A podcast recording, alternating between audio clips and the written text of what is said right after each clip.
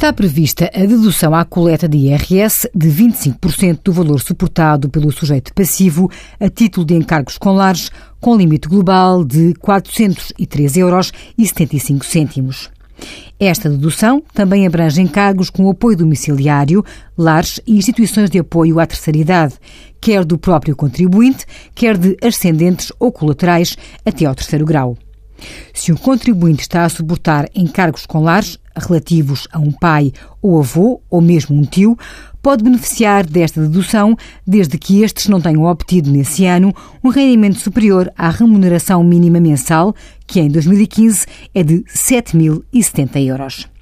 As faturas emitidas pelo lar ou na declaração que este entregar até final de janeiro do ano seguinte deve estar identificado o NIF do contribuinte e não do idoso.